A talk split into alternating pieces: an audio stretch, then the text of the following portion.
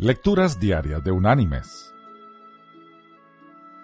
La lectura de hoy es tomada del libro de los Hechos de los Apóstoles. Allí en el capítulo 3 vamos a leer los versículos 18 y 19, que dice, Pero Dios ha cumplido así lo que antes había anunciado por boca de todos sus profetas que su Cristo habría de padecer. Así que, arrepentíos y convertíos para que sean borrados vuestros pecados, para que vengan de la presencia del Señor tiempos de consuelo. Y la reflexión de este día se llama Ideas raras acerca del arrepentimiento. Los no creyentes tienen ideas falsas acerca del arrepentimiento.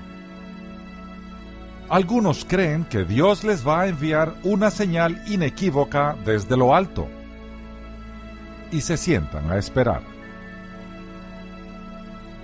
Unos hombres estaban conversando sobre este tema y decían, Vea, hasta ahora no me ha tocado, decía el primero.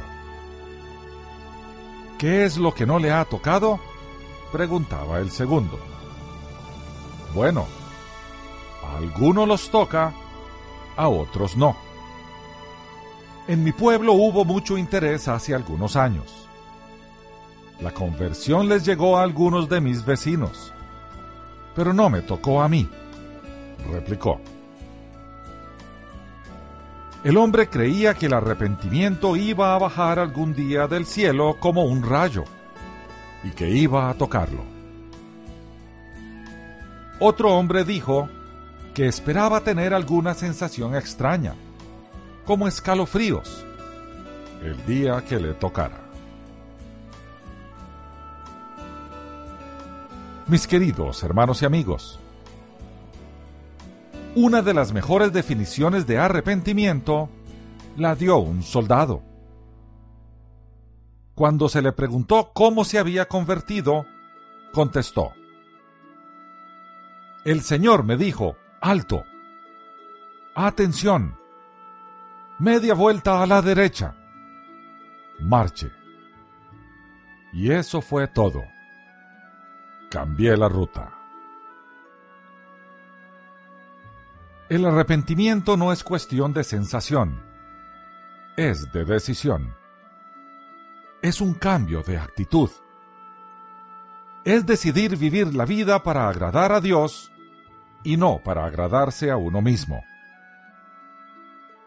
La palabra en griego consignada en la Biblia para arrepentimiento es metanoia, o sea, cambio de rumbo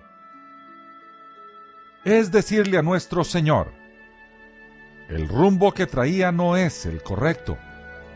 Hoy cambio de rumbo y prosigo por el camino que tú me mandes. Tú, Señor, decides mi destino. Yo no. El tema aquí es que el nuevo estilo de vida no es posible vivirlo sin el poder del Señor. Por lo tanto, siempre el arrepentimiento precede al perdón.